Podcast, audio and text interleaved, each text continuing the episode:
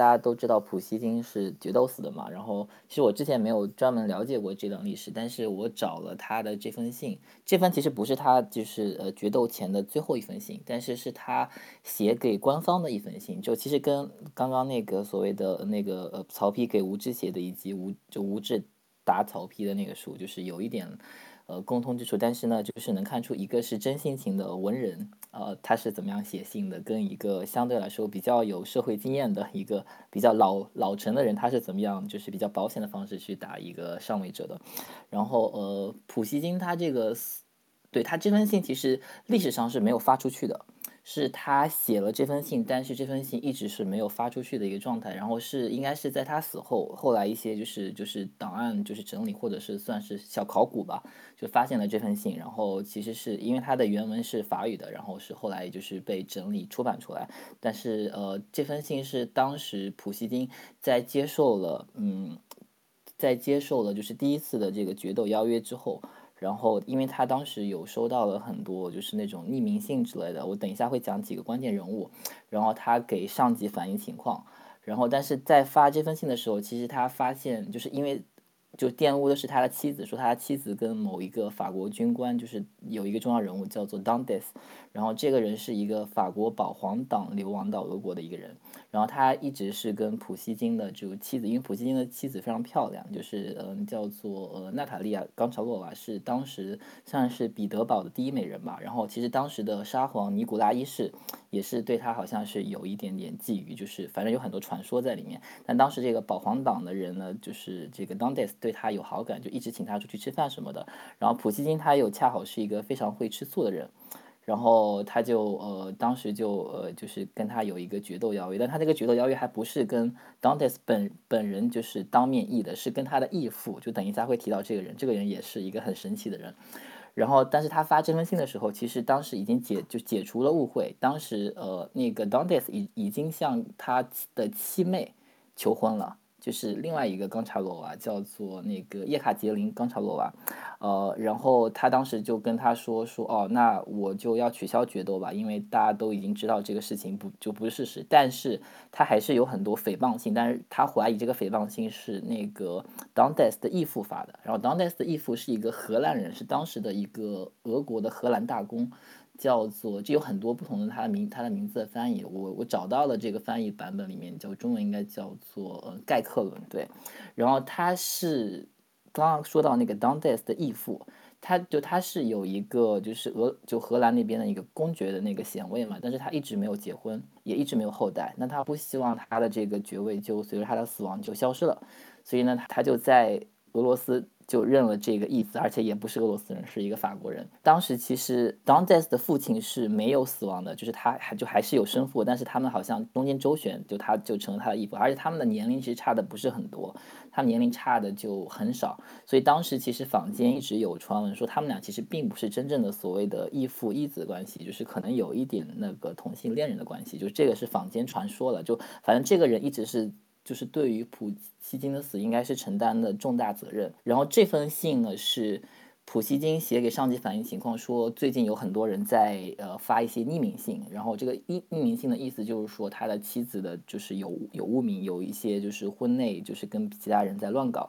然后他是直接点名道姓的指出来说，他非常怀疑这个事情是盖克伦先生做的，因为从他的笔记啊那个书信的内容。然后他的意思就是说，那我跟你上级反映这个情况，那这那这次决斗的话，我就暂时先不决斗了。但是到后面的话，他发现就是那个 Dantes 先生跟他的妻子还是有染，所以在这个一九三七年的时候，他又盖克伦本人写了一封信，就是表明说我们之前的决斗邀约是有效的，因为当时 Dantes 跟呃普希金他们之间的这个决斗是由他的义父代为出面定下来这个事儿的。所以大概是这样一个情况。这个写的信，呃，是给一个就是当时的不是钦差大臣，应该是当时的呃尼古拉斯一世的丞相，叫做 b e n g e n d o r f 然后他是写给他的。然后这个人其实他是从中周旋，他其实不希望就是这个决斗进行，因为当时俄罗斯的宫廷是严令禁止决斗这件事情的。所以在他的周旋之下呢，这封信是十一月二十一号，是一八三六年的十一月二十一号写的，但是一直没有发出去。然后在他的周旋之下，十一月二十三号是呃尼古拉。拉斯一是接见了普希金，呃，但是就是劝他不要去决斗，就当时也没有说就是确定下来决斗，但是到了第二年一一八三七年的时候，就他又发现了这个 Dantes 跟他妻子有问题，所以他又说我们的决斗有效，所以在一八三七年二月八号的时候，他跟 Dantes 进行了决斗，并且就是普希金就是腹部受重伤，两天之之后就死了。然后普希金这个人本人，他其实是一个就是决斗狂人，是一个很爱吃醋的人。他一生中，我查点资料说，他一生中有发出过二十次决斗邀约，但是最终进行的是四次，就其中包括他最后一次死掉的。然后这次死掉的就是中间有几个人重要角色，就是这个 Dantes 他的决斗对象，以及他的这个义父盖克伦。然后这个 Dantes 这个人又非常的神奇，他在普希金死后呢，一直被就是俄罗斯人痛恨，说他就是让俄罗斯的。这个文学巨匠陨落了，所以他在死后的时候就类似是有点被驱逐出这个呃俄罗斯，呃就当时的沙皇嘛，回到了法国。但是他到法国的时候，他又呃对他其实他后来又娶了，就是就是他后来真正结婚的对象是个普希金的叫做七妹吧，对他后来是确实跟那个另外一个冈察洛娃结婚了，然后带着他的妻子回到了法国，而且他当时就是就大家应该知道有一部大仲马的作品叫做《基督山伯爵》。那其实这个《基督山伯爵》里面的一个重要人物也是叫 Dantes，其实这个人叫做乔治 Dantes，就是当时杀了普希金的人，是以他为原型的。而且这个人当时在他本身是一个保皇岛的一个流亡者，到了俄罗斯，但是他后来回到了。呃，俄那个法国之后，就好像受到了很多政治推崇，所以他当时就在法国的政政界混得风生水起，而且就是大仲马也去，就是以他为原型写书，并且当时他后来还成为了那个拿破仑三世的一个就是类似半正式顾问的这样一个人物，而且他活得非常久，呃，就是大家都说这个恶人长命啊，其实就我们也没有权利去评价他是恶人，但是在俄罗斯人眼里他是个恶人，他是比普希金多活了将近六十年。一到一八九五年的时候才死亡，那个普希金是一八三七年的时候跟他决斗的时候就死亡了，所以这个是大概这个故事背景。然后这篇信，呃，它的原文是法，因为当时就是整个俄罗斯宫廷是比较流行就是法语的上层，而且就刚好就是这个事件的背景跟一个法国人有点关系，所以这封信是用法语写的。虽然他写的是给。一个俄罗斯人写，他是给当时的俄罗斯丞相，叫做 p i n g i n d o v 那我就把这封信的呃法语原文读一下，它就跟现代法有一点点小不一样，但是基本上差不太多。然后等一下，请安生老师来读一下这个翻译版，好吧？Monsieur le comte, je suis en droit et je me crois obligé de faire part à votre excellence de ce qui vient de se passer dans ma vie. La matin du 4e novembre, je reçus trois exemplaires d'une lettre anonyme, outrageuse pour mon honneur et celui de ma à la vue du papier, au style de la lettre, à la manière dont elle était rédigée, je reconnus dès le premier moment qu'elle était d'un étranger, d'un homme de la haute société, d'un diplomate. J'allai aux recherches, j'appris que sept ou huit personnes avaient reçu le même jour un exemplaire de la même lettre, cacheté et adressé à mon adresse, sous double enveloppe. La plupart des personnes qui les avaient reçues, soupçonnant une infamie, de me les envoyer pas. On fut en général indigné d'une injure aussi large et aussi gratuite, mais tout en répétant de la conduite de ma femme était irréprochable. On disait que le prétexte de cette infamie était la cour assidue que lui faisait Mr. Dante. Il ne me convenait pas de voir le nom de ma femme accolé. En cette occasion, avec le nom de qui que ce soit, je le fis dire à Mr. Dante. Le baron de Eckern vient chez moi et accepte un duel pour Mr. Dante en me demandant un délai de 15 jours. Il se trouve que dans l'un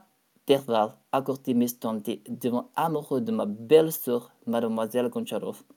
et qui la demanda en mariage. Le prix public m'en ayant instruit,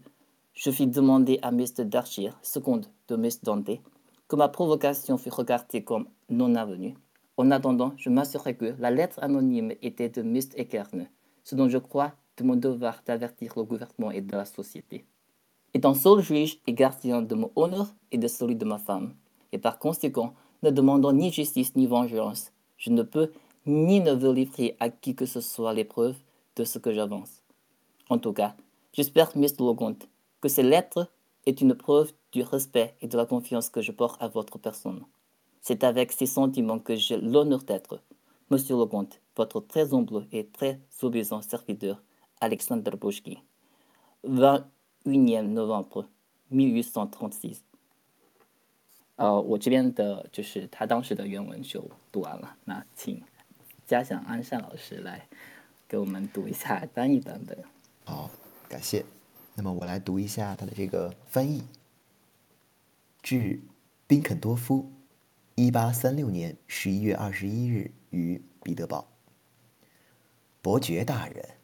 卑职认为有权，甚至有责任，将不久前家中所发生的事禀告大人。十一月四日晨，卑职收到犹如本人及贱内名誉的三封匿名诽谤信，从信纸。遣词用语及炮制情况，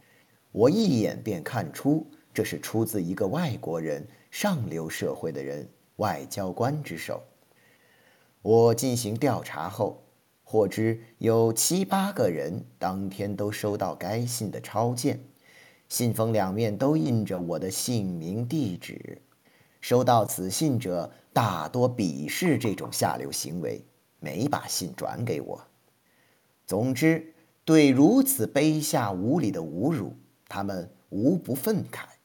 一致肯定贱内言行举止无可挑剔。他们说，丹特士先生无休止地向他献殷勤，便是这一卑贱下流举动的根由。我不该看到贱内的姓名在这种情况下与其他任何人的姓名联系在一起。我已托人将此话转告丹特士先生。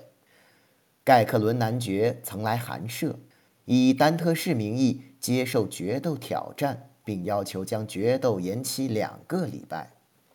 原来在此期间，丹特士却爱上了卑职姨妹冈察罗娃小姐，并向她求了婚。卑职从众人的议论中得知此事后，便托人要求达尔沙克先生撤回挑战。与此同时，卑职确定匿名信出自盖克伦先生之手，并认为有义务将此情况报告政府，公诸社会。卑职作为本人及舰内名誉的唯一裁判人、保护人，并未要求对此进行公正裁判，并未要求报仇，所以不能也不愿向任何人提供我所认定之事的证据。伯爵大人。无论如何，卑职都希望此信是对大人所怀敬意与信赖的明证。卑微恭顺之仆，亚普希金，一八三六年十一月二十一日。好，中文信件分享结束。